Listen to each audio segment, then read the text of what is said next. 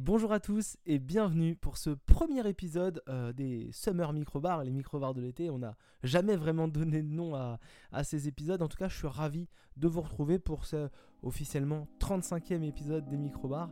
Et donc, on attaque la série de l'été. Je l'ai beaucoup teasé euh, comme si c'était incroyable, alors que c'est juste un épisode par semaine tout l'été, euh, dans lequel du coup, bah, on va continuer de traiter de, différents sujets de, pop culture. Aujourd'hui, on va essayer de tenir un, un, classement un peu comme ça tous les épisodes. Alors ça va se faire euh, de manière un peu aléatoire, vous verrez. Mais on va essayer de faire toujours au moins euh, trois choses différentes, trois types différents de, produits euh, culturels, on va dire. donc un jeu vidéo, une série, un film. c'est vraiment les grandes familles sur lesquelles on va se diriger. Et puis, puis on aura quelques, parfois quelques petites surprises ou choses un peu différentes, on verra. Et j'ajoute rapidement un vous allez voir, ça, paraît bête avec tout ce que j'ai défini déjà dans, cette introduction. Mais tous les épisodes, comme on fait pas de news, euh, je me perds dans mes idées. On fait pas de news puisque c'est les épisodes de l'été que bah, comment dire l'actualité est un petit peu calme et qu'en plus bah, j'enregistre ces épisodes de manière extrêmement aléatoire. Donc euh, voilà, je ne pourrais pas assurer euh, une actualité folle. Et bah pour compenser une actualité vraiment morne et mon organisation, on fera ce qu'on appelle la petite minute culturelle. Alors je sais pas si ça durera exactement une minute, mais euh, ce sera un petit sujet euh, qu'on abordera un peu plus rapidement que les autres en disant bah euh, go allez-y c'est sympa. vous verrez, hein, c'est parfois un peu facile, parfois original, parfois c'est complètement nul, mais c'est toujours des choses que je conseille. On est du coup parfaitement parti pour ce début d'épisode et aujourd'hui au sommaire, comme vous avez pu le voir dans la, sur la petite, la petite page du podcast, on va parler euh, d'un film, on va parler d'un jeu vidéo et d'une série. Hein. Voilà, je suis euh, vraiment synchro avec ce que j'avais annoncé euh, avant. Et puis on finira rapidement par la petite minute culturelle. Hein. Pendant ces 9 épisodes de l'été, vous allez voir, ça va être très sympa. Enfin, j'espère. C'est le premier épisode que j'enregistre, donc on verra. Et pour commencer, parce que ça, même si c'est l'été, même si vous êtes en vacances, même si je vais prendre des vacances, mes jingles n'en prennent pas. Donc avant de commencer le premier sujet, bah le jingle. Et le premier sujet, alors c'est un petit film, ça devrait être assez rapide d'en parler, mais hein, eh, on va quand même prendre le temps. Je vais vous parler d'une adaptation de livre, euh, d'une adaptation de BD même française, euh, réalisée donc euh, par François Dezagnac qui s'appelle Zai Zai Zai Zai. Adaptation filmique du coup de la BD de Fab Caro, réalisée par François Dezagnac avec dans le rôle principal Jean-Paul Rouve, mais vous verrez aussi euh, dans ce film-là, si vous avez l'occasion de le voir, euh, Julie Depardieu ou bien, euh, ou bien, plein d'autres acteurs. J'ai déjà perdu mes listes, mais voilà, Julie Depardieu, vous avez Yolande Moreau qui, joue, qui joue un rôle de, policier. vous avez également Julie Gaillet qui, joue, qui joue une actrice, et puis plein d'autres, personnes connues dans différents petits rôles plutôt des, petits rôles. Et vous avez même le frère du réalisateur, parce que Vincent Dezania joue un, joue un, personnage dans, ce film-là. Et donc c'est littéralement l'adaptation euh, en film euh, de la BD Zai Zai Zai Zai. Euh, dans la BD, on suit les aventures bah, d'un dessinateur de BD. Et bah, comme là on est au cinéma, et bah, on va suivre les acteurs d'un... On va suivre les, tribulations d'un acteur de comédie. C'est très important il est acteur de comédie. Et donc, pour résumer le film, euh, voilà, en, gros, c'est un acteur de comédie qui est marié avec, euh, bah, Jean-Paul Rouve, marié avec euh, Julie Depardieu. Lui s'appelle Fabrice, elle s'appelle Fabienne. Et donc, ils ont un petit garçon. ils ont un petit garçon en plus, dont je n'ai plus le nom, mais en plus, c'est un nom c'est, je crois que c'est Gérard ou un truc comme ça. Je, je me rappelle plus du nom du, petit garçon que c'est Gérard. Euh, et donc, euh, bah, Fabrice décide d'aller euh, d'aller faire les courses. il va au supermarché et il s'avère qu'au moment où la caissière lui demande s'il a sa carte de fidélité, il n'a pas sa carte de fidélité. Et donc là, s'ensuit une course-poursuite avec le vigile et puis ensuite une, une fuite, vraiment une cavale au travers du pays, puisque bah, la nation entière se lance à sa poursuite un acteur de comédie a oublié sa, carte de fidélité au supermarché en allant faire ses courses. Il a d'ailleurs menacé le vigile avec son poireau. Donc euh, voilà, c'est assez, euh, assez euh, diabolique. Et donc vous allez comme ça suivre, donc vous vous rendez compte un peu, je pense, le concept de, ce film, cette adaptation même, c'est vraiment suivre dans différentes situations régulièrement, régulièrement si ce n'est loufoque, c'est vraiment stupide. Euh, volontairement, euh, volontairement stupide et volontairement euh, provocateur dans, certains, dans certaines séquences. Vous allez suivre du coup voilà, Jean-Paul Rouff qui, qui, se fait pourchasser, qui, qui est obligé d'abandonner sa famille et donc qui va comme ça euh, se demander où est-ce qu'il va aller, euh, où est-ce qu'il va faire. Euh, je sais qu'il y, a quelques bonnes idées, enfin il y a quelques bonnes idées. Il y a des idées un peu marrantes de, par rapport au, bouquin. on a Ramzi Bedia qui joue un rôle, si je ne dis pas de bêtises, qui n'est pas dans le bouquin, puisqu'en gros bah, ils vont du coup réaliser l'adaptation cinématographique de, des mésaventures de Fabrice.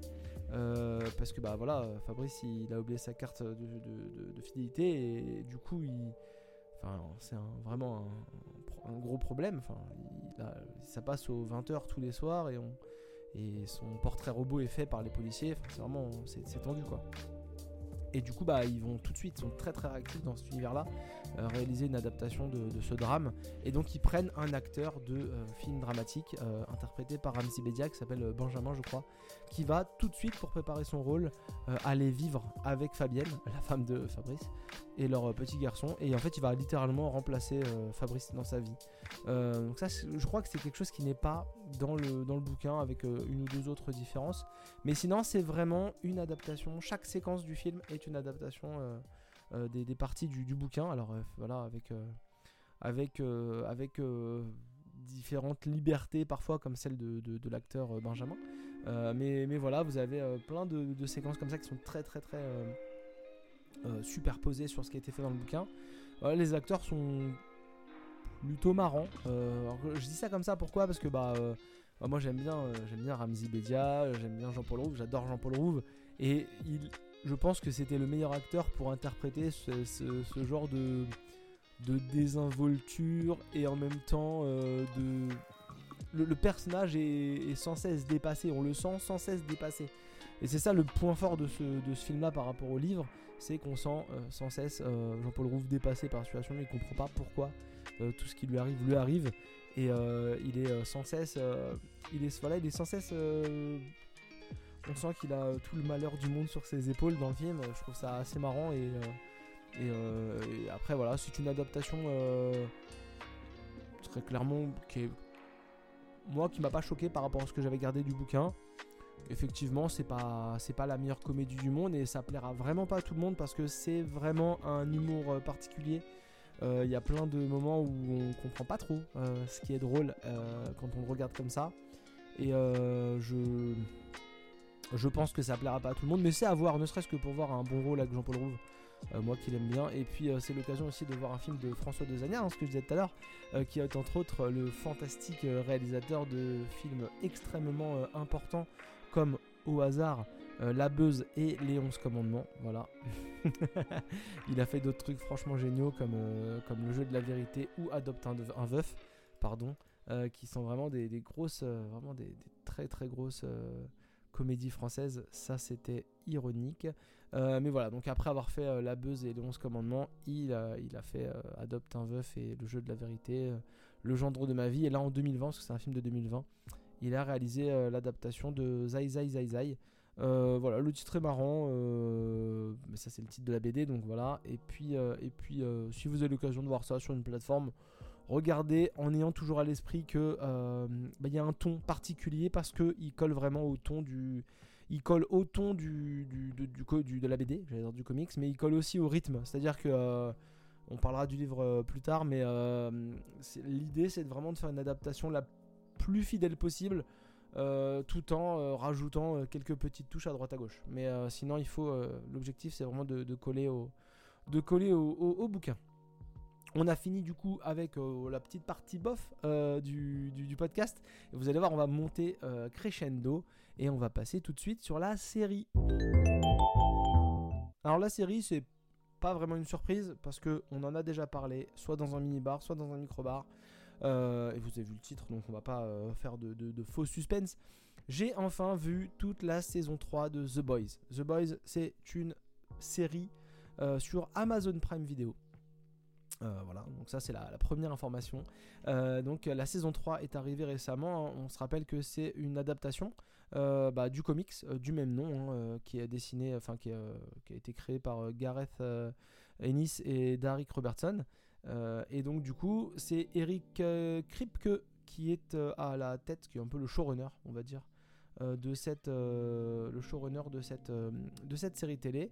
On est à la saison 3 du coup de The Boys et pour remettre un peu le contexte de The Boys, c'est en gros la vision capitaliste des super-héros puisque bah, vous êtes dans un univers relativement proche de celui qui pourrait être que, celui qui est le nôtre.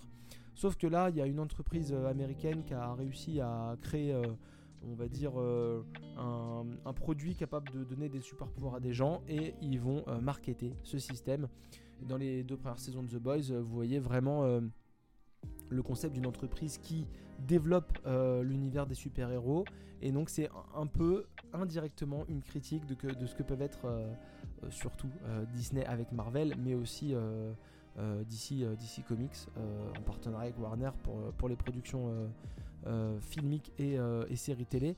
Euh, en, gros, c'est une entreprise qui va vraiment tout faire payer dans le concept des super-héros. Donc ils vont vraiment créer bah, déjà du produit, du produit d'appel, enfin du produit, du merchandising, on va dire, pardon, vraiment à tort et à travers sur tous les super-héros. Et puis ils vont créer des équipes de super-héros de différents niveaux pour comme ça bah, continuer à développer les relations entre leurs super zéro, leurs super zéro euh, cette liaison horrible qui colle vraiment bien à, la série télé de, The Boys. Et donc en gros, bah, euh, euh, l'entreprise donc, qui, possède tout ce concept et qui fait le merchandising, qui fait le marketing autour des super-héros, loue également des super-héros dans certaines villes. C'est-à-dire que un maire d'une ville veut protéger sa ville, plutôt que d'embaucher plus de policiers, il peut aller voir Vault et du coup dire voilà je veux un super-héros, ils vont lui proposer un super-héros contre des grosses sommes d'argent.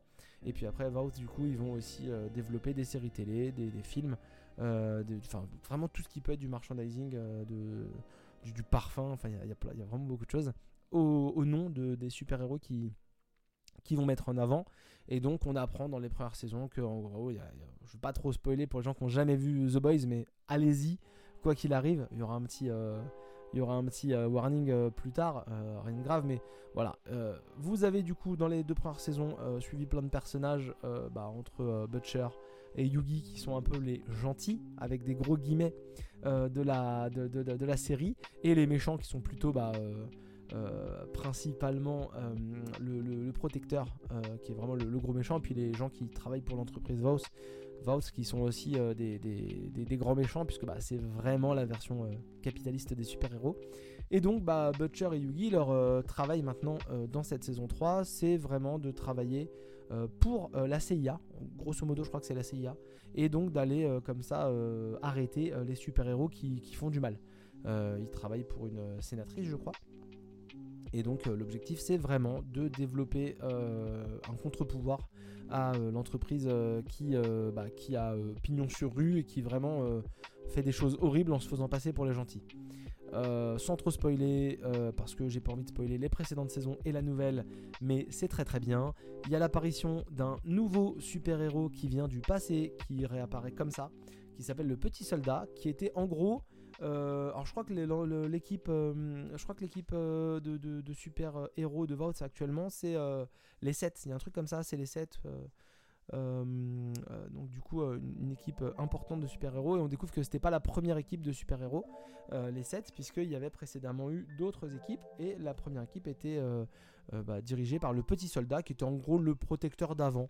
Hein, c'est un mec à la Captain America en gros avec un casque, un, bouclier en triangle et puis, euh, et puis bah, il, a, des super pouvoirs. Et là maintenant le nouveau euh, chef de l'équipe des 7 c'est le protecteur qui est un genre de Superman parce que voilà on va pas faire trop trop original. On a plein de, de clichés de super-héros qui existent donc on, va s'en inspirer euh, beaucoup et c'est vraiment le concept de, de, la série. Hein. Ils, font, ils font plaisir de ce côté là. Ils ont un pseudo Flash, ils ont un pseudo Batman, ils ont un pseudo Superman, un pseudo euh, Captain America. Enfin, vraiment, il y avait un homme invisible euh, avant. Il y a vraiment il y a un, pseudo Aquaman. Il y a vraiment euh, tous les pouvoirs possibles. Et j'en oublie certainement euh, de, ce style-là, mais on est vraiment dans le cliché du super-héros. Et donc du coup, le petit soldat va revenir, et le petit soldat, il a un pouvoir un petit peu dangereux parce qu'il peut tuer tout le monde. Euh, et il n'est pas si gentil que ça, parce qu'on va découvrir qu'il lui est arrivé des choses, et qu'il a peut-être été un peu jeté par l'entreprise Voth euh, pour, disparaître. et donc, il va falloir comme ça se défendre du petit soldat, dont Yugi et le, boucher, le butcher, l'utilisent pour aller euh, un peu accomplir leur, vengeance. Euh, au milieu de tout ça, du coup, vous avez les équipes qui, comme souvent dans les 3, 4, 5e saisons de, série, vont commencer à se diviser. Les, équipes vont commencer un peu à, se. les, membres d'une même équipe vont commencer à se, rompre et un peu se mélanger les uns aux autres. C'est assez, assez classique dans, dans, la construction. Et puis vous avez aussi l'apparition d'un d'un nouveau produit, parce que bah, euh, ce qui donne le super pouvoir euh, ce qui donne le super pouvoir aux, gens euh, qui ont des super pouvoirs, c'est qu'ils se sont fait inoculer quand ils étaient enfants du composé V pour vote hein, du coup, qui leur permet comme ça d'avoir des super pouvoirs. Et là, on a l'introduction du composé V. je sais plus comment il s'appelle, non permanent en gros, ça dure 24 heures. Donc c'est un composé V qui va donner des super pouvoirs à des gens, mais pendant seulement 24 heures. Et donc ça, euh, Butcher, il va être tenté de l'utiliser parce qu'il va se dire que bah, s'il peut avoir des super pouvoirs sans devenir un super, comme il l'appelle, euh, comme il les appelle, les, personnes avec des, pouvoirs, et bah, il pourra peut-être aussi euh, se défendre contre le protecteur qui est son, son ennemi juré. J'ai essayé de pas trop spoiler, je pense que voilà, j'ai pas trop trop spoilé sur l'histoire de base. The Boys saison 3, c'est excellent. Vraiment, allez-y. Il faut bien entendu voir les deux premières saisons pour aller regarder euh, The Boys saison 3. Mais c'est vraiment très très cool. Le petit warning dont je parlais tout à l'heure, c'était vraiment l'aspect violence, l'aspect euh, gore, sanglant. Euh, c'est vraiment pas une série à mettre sous les yeux de tout le monde. C'est pas un truc d'horreur, mais ça se fait plaisir. La scène d'intro est vraiment affreuse. si vous avez ne serait-ce que 5 minutes à regarder de The Boys, il faut regarder le début du premier épisode de la saison 3 c'est vraiment à l'image de tout ce qui va se passer dans le reste de la saison, mais également à l'image de ce qui s'est passé dans la saison précédente. Enfin, euh, ah, vraiment au hasard, mais il y a des gens qui ont le super pouvoir de faire exploser des têtes, et vous voyez ça vraiment en, au premier plan, quoi. Euh, il y a un mec euh, qui a une bite géante, voilà, je, c'est vraiment son super pouvoir, c'est que son sexe peut aller se battre à sa place et étrangler des gens et tout ça, donc c'est pas une série à mettre devant tous les yeux, c'est pas toujours fin, c'est pas toujours euh, délicat, mais euh, c'est brutal. Et, au-delà d'être violent euh, graphiquement, comme la BD peut l'être, c'est aussi violent psychologiquement. C'est-à-dire que ce que j'ai pas raconté, c'est que du coup, voilà, vous avez le protecteur qui est un, Superman en puissance, mais qui donc être le super-héros le plus puissant de ce monde-là. Il n'y a pas plus puissant que lui, et donc c'est une personne qui est c'est une personne qui est très euh, fragile psychologiquement, euh, très très fragile psychologiquement, euh, qui, perd pied tout doucement au fur et à mesure des saisons. Et là, on atteint vraiment, à la fin de la saison 3, on atteint ce point qu'on voulait atteindre, ce point où à un moment donné, on, on, se dirige de plus en plus vers un genre de fonctionnement fasciste euh, du super-héros euh, euh, surpuissant. C'est un peu la crainte qu'on a toujours eue dans les Superman. Et si Superman devenait méchant et prenait l'ascendant sur la planète, et bah en gros, dans The Boys, et bah, ça commence à arriver tout doucement. Alors ça n'arrivera pas comme on pouvait le craindre dans Superman. Parce que dans The Boys, il y a toujours cet aspect capitaliste. les super-héros, même les méchants, donc les, les méchants super-héros qui se font passer pour des gentils, ont toujours l'intérêt de rester populaires, de rester euh, euh, vraiment les, mieux vus par rapport à la population pour continuer à, remporter de l'argent et à tenir leur rôle. Euh, il faut pas être faut pas devenir un super méchant. Il faut toujours être considéré comme un, super gentil, un super héros. Donc c'est vraiment ce concept-là qui est excellent parce que bah, du coup, ces super héros-là, même quand ils sont mauvais, quand ils sont vraiment méchants, et bah, ils vont toujours essayer de garder euh, la face pour euh, bah, garder euh, leur code de popularité, pour garder parce que parce qu'ils ont un peu ce besoin d'être ceux qu'on regarde et d'être les, les légendes de cet univers-là. Donc bah voilà, il faut comme ça jongler et à la fin de la saison 3, on a encore passé quelques épreuves. On a encore passé quelques trucs. Je vais pas raconter, mais il faut vraiment aller voir The Boys. Si vous n'êtes pas euh, repoussé par euh, des séquences un peu violentes ou quoi que ce soit. C'est 3 saisons, c'est 24 épisodes de maximum 1 heure. Ça n'a pas eu la prétention, sans être méchant avec Stranger Things, de faire des épisodes de 2h30. Et même le, à la fin du, 7 épisode de la saison 3, on sait vraiment pas comment ça va finir. Vraiment, on a une idée, mais on sait pas comment ça va finir. Et c'est ça qui est bien avec The Boys, c'est que ça va c'est toujours capable d'aller plus loin, mais pas que dans l'aspect graphique, pas que dans l'aspect violent. C'est aussi capable d'aller plus loin dans mince, on, va aussi loin que ça. Euh, ah ouais, là on dépasse les limites. Et la, dernière scène euh, du, du, dernier épisode de la saison 3, moi ça m'a donné qu'une envie, c'est où est la 4 Où est la 4 Donc la saison 4 est euh, bientôt en tournage, elle a déjà été annoncée. Ça va aller très fort, ça va aller très loin. Et, j'espère qu'ils vont savoir s'arrêter au bon moment bah, pour faire une saison, une série pile poil. Quoi. Pour l'instant ça monte crescendo. Euh, j'ai peur qu'à un moment donné ça redescende. Et si ça redescend en termes de qualité ou de, promesses, si ça chute pas, que ça descend un peu, c'est pas grave. Mais je voudrais qu'il s'arrête avant qu'on se dise bah The Boys c'était bien, mais c'est devenu de la merde quoi. Et pour l'instant The Boys c'est vraiment très très bien. C'est vraiment très très bien. C'est pas fin, c'est pas c'est pas délicat, mais c'est bourrin, c'est violent, c'est extrêmement attachant du côté des personnages euh, principaux des héros de, la série, puisque bah on a euh, donc Carl Urban, je l'ai pas dit, hein, mais qui joue euh, le Butcher. On a Jack Quaid, le fils de le, fils de, Je perds mes mots, je suis désolé, vraiment, je fais ça dans des épisodes euh, de, de, ouais, de Denis Quaid. Putain, voilà, Denis Quaid. C'est le, le, fils de Denis Quaid qui joue donc ce rôle principal de, Yugi. et donc, ils sont hyper attachants, ils sont vraiment cool. Erin Moriarty joue euh, une Stella euh, qui est vraiment très très cool. Et surtout le personnage que tout le monde en sens et il faut dire que bah c'est vrai ça marche. C'est euh, Anthony Starr qu'on n'avait pas vu dans grand chose hein, par le passé. Ça c'est le truc un peu marrant c'est que ce mec là il, arrive un peu de nulle part à part à part dans à part dans Banshee où il avait fait pas mal de il avait fait pas mal de, de, choses. Et il avait tourné aussi dans Xena Guerrière ça c'est assez marrant. Et bah Anthony Starr il arrive en protecteur. euh, de manière extrêmement, euh, extrêmement violente. C'est un, bad guy incroyable euh, qui, est vraiment hyper inquiétant au cours de cette saison 3. C'est peut-être le, super méchant, un, des meilleurs super méchants qu'on ait vu depuis longtemps parce que bah, c'est un super méchant qui se fait passer pour un vrai super héros et qui en plus est en train de partir en couille mentalement non-stop au fur et à mesure. Et on se demande quand est-ce qu'il va péter un câble et qu'il va tuer tout le monde. Et en même temps il essaye de garder le contrôle pour garder la face. Et en même temps il est toujours borderline. Euh, c'est incroyable. Vraiment c'est très très cool. Et c'est une série dans laquelle les méchants ont parfois un intérêt qu'on peut comprendre. Et parfois les gentils font des trucs complètement stupides et absurdes et et qui nous dépasse et on se dit mais qui est gentil, qui est méchant, on le sait très bien. Mais les, les, rôles sont pas si définis que ça et parfois les gentils pourraient faire des choses très très méchantes, ne serait-ce que pour euh, rester les gentils. Donc euh, si vous avez réussi à comprendre tout ce que j'ai dit là, chapeau déjà pour ce premier épisode de l'été. Et ensuite, euh, regardez The Boys saison 3, c'est incroyable. On va passer du coup au dernier sujet, le petit jeu vidéo on se lance un peu, difficilement dans ce premier micro bar de l'été, mais vous allez voir, on va monter en puissance, je pense, euh, au cours de l'été, j'espère. Je suis en train de m'engager à faire des trucs euh, incroyables, alors que peut-être pas du tout. Et le troisième sujet, c'est un gros coup de cœur, très très gros coup de cœur pour moi. Parce que c'est ni plus ni moins que Card Shark, le jeu de cartes. Alors, pas vraiment un jeu de cartes, vous allez voir.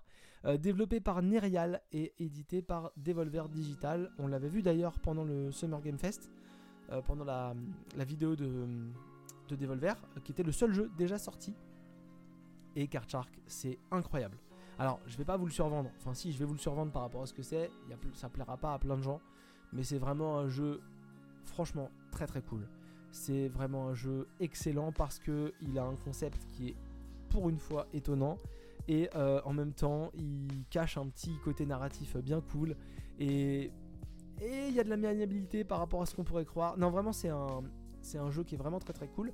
Déjà c'est donc développé par Nerial qui étaient euh, les euh, développeurs par le passé hein, des Reigns. ils ont fait Reigns Game of Thrones, le Reigns le premier du nom et Reigns Her Majesty la, version le, deuxième de la série. Et ils ont du coup également réalisé, réalisé, développé le jeu, le jeu La ferme des animaux, dont je crois Mathieu avait parlé.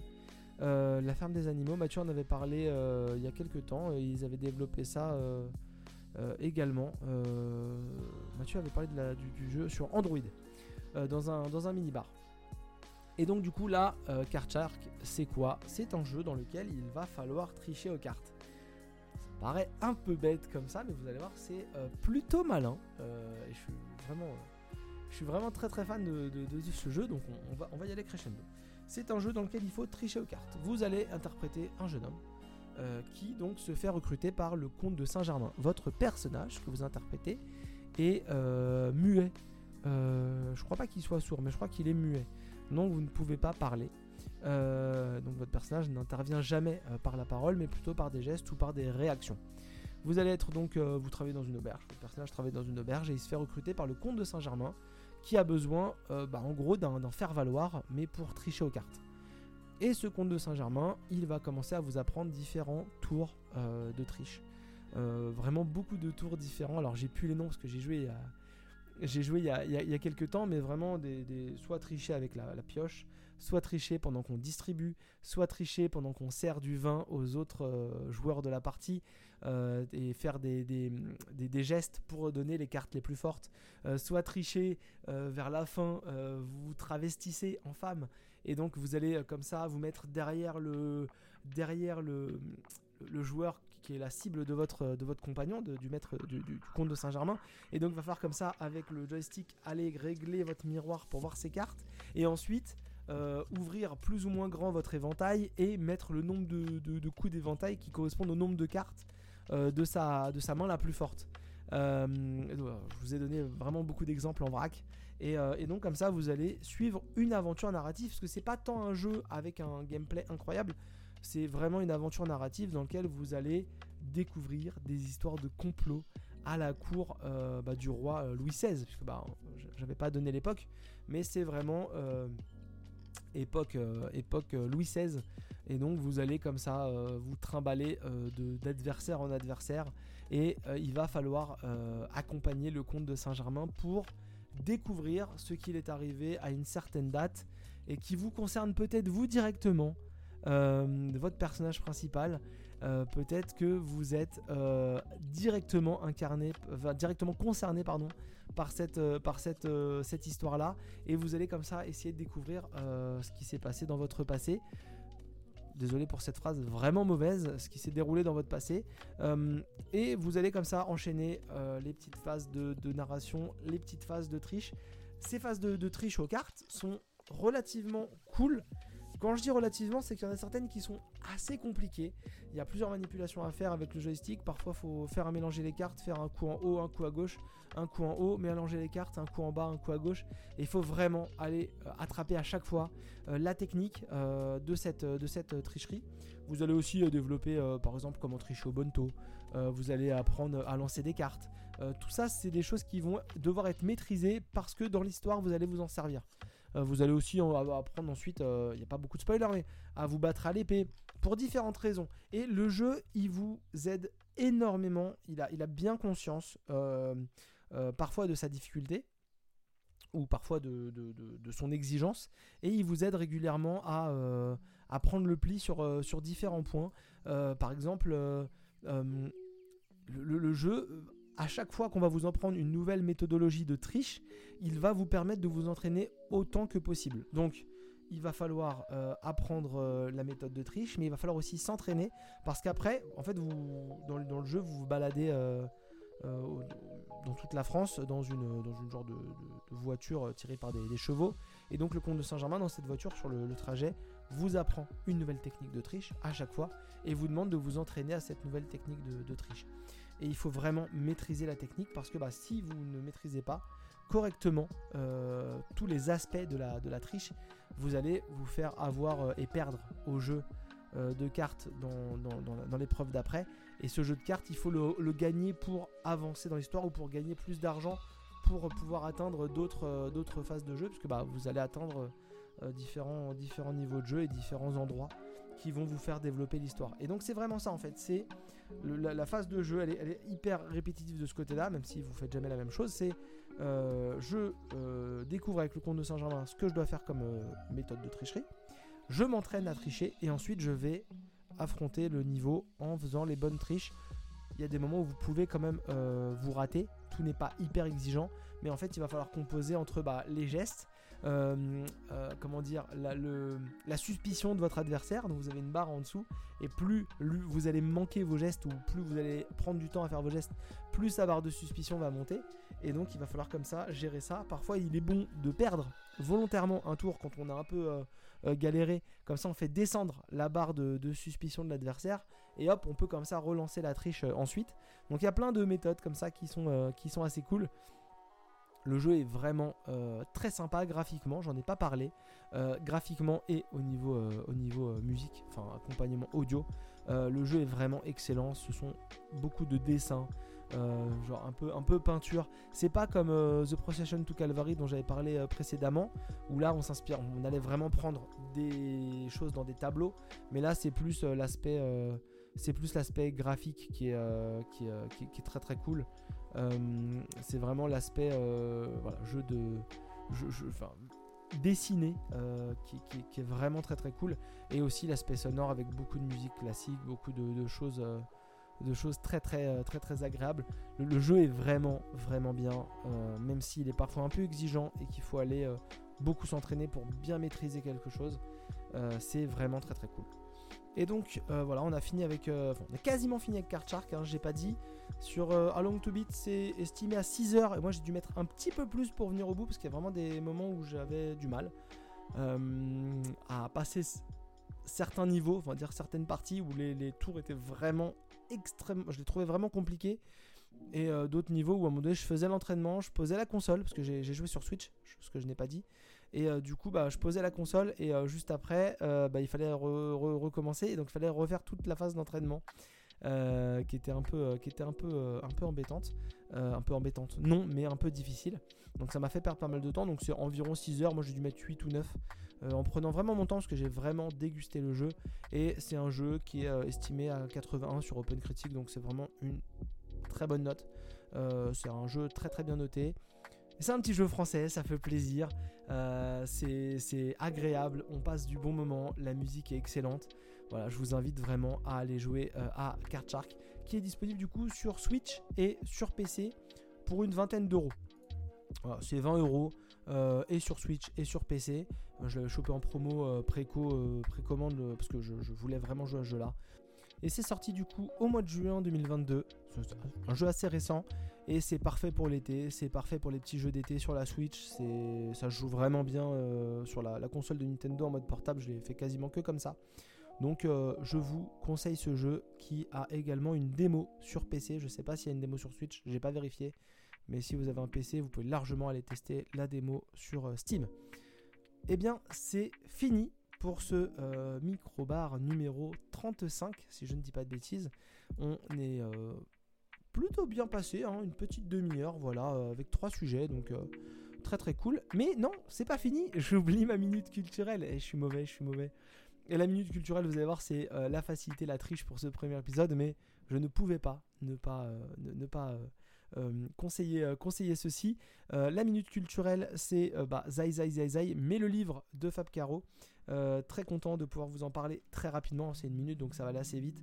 Et donc là, contrairement au film dont j'ai parlé au tout début de l'épisode, vous allez suivre donc du coup euh, Fabrice, euh, qui est donc un, écrivain, auteur de BD, qui donc bah, oublie sa carte de, fidélité au supermarché. Et donc vous allez comme ça avoir plein de séquences différentes. Et donc c'est là où tout à l'heure je voulais pas trop en, dire mais Zai Zai Zai Zai se prête bien plus à l'aspect BD parce que bah, vous allez avoir plein de, pages qui vont être différentes séquences.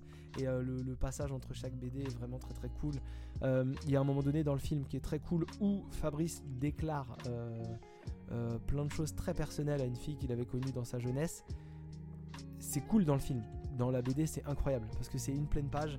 Vous avez une bulle gigantesque dans laquelle bah, le personnage principal envoie, envoie, envoie, envoie et on, ressent toute la solitude et tout le, tout ce qu'il a fallu comme courage pour envoyer tout ça. Euh, ça, ça, ça, transparaît beaucoup plus dans le livre. Voilà, c'est le, livre est, vraiment cool. C'est un dessin qui est relativement simple, Mais toutes les situations sont, je trouve, bien mises en scène, bien, bien localisées. Enfin, on, ressent tout, toute l'absurdité de chaque situation en plus. voilà, donc Zai Zai Zai Zai, le livre, allez-y. Mais il y a aussi Open Bar, qui est très très cool chez Fab Caro. Et puis euh, son petit dernier qui est aussi vraiment pas mal, Moon River. Euh, donc allez-y, je vous mets euh, le lien de Zai Zai Zai Zai en livre sur la page de l'éditeur dans les commentaires, dans, les, dans la description du podcast. Cette fois-ci, c'est fini, hein, maintenant que je n'oublie pas la minute culturelle de, fin d'épisode. On se retrouve lundi prochain, même, même, même délai que, le reste de l'année, pour un nouvel épisode dans lequel ça parlera... non, je vous le dis pas. Je, je vous le dis pas ça, ça, allez, ça parlera euh, un, peu de, un peu, au moins un peu de robot, peut-être un peu d'amour, un peu de mort aussi. Euh, et puis ça parlera aussi euh, dimension parallèle. Voilà, au moins, au moins de ces choses-là. J'en dis pas plus parce que le troisième sujet, je n'ai pas envie d'en parler ici, mais vous allez avoir voilà, quelques, quelques infos. Je vous dis à très bientôt. Passez d'excellentes vacances si c'est le cas. Si ça arrive, soyez patient. Si c'est fini, j'espère que vous en avez profité. Je vous dis à lundi prochain et très bon été à tous.